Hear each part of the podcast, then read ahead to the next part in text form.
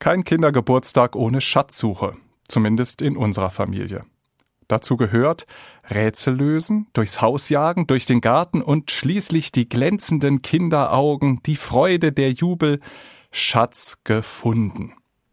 Ich bin übrigens selbst ein bekennender Schatzsucher. Nicht nur als Vater, sondern auch als Pfarrer. In einem Bibelvers aus dem Neuen Testament heißt es dazu, in Christus liegen verborgen alle Schätze der Weisheit und der Erkenntnis. Dieser Vers erinnert mich daran, Glauben heißt immer auch Schatzsucher sein. Dazu haben Christen ja sogar eine richtige Schatzkarte, die Bibel. Da finden Sie Geschichten, wie Menschen mit Gottes Hilfe neu anfangen. Da bekommen wir Orientierung, wie wir handeln können. Manches mag rätselhaft erscheinen in der Schatzkarte Bibel. Und jeder weiß, Schätze suchen ist zwar anstrengend, Schätze finden ist aber unheimlich schön gerade im Glauben, in der Gemeinschaft.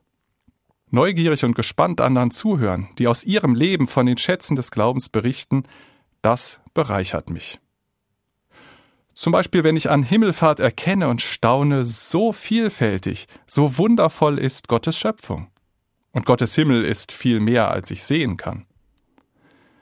Oder wenn mich an Pfingsten der Geist Gottes berührt und ich den großen Schatz der Gemeinschaft mit den anderen Christen spüre.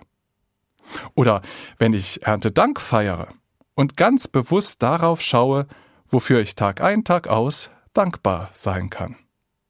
Oder Ostern, natürlich Ostern, neu anfangen können. Neues Leben wartet auf mich.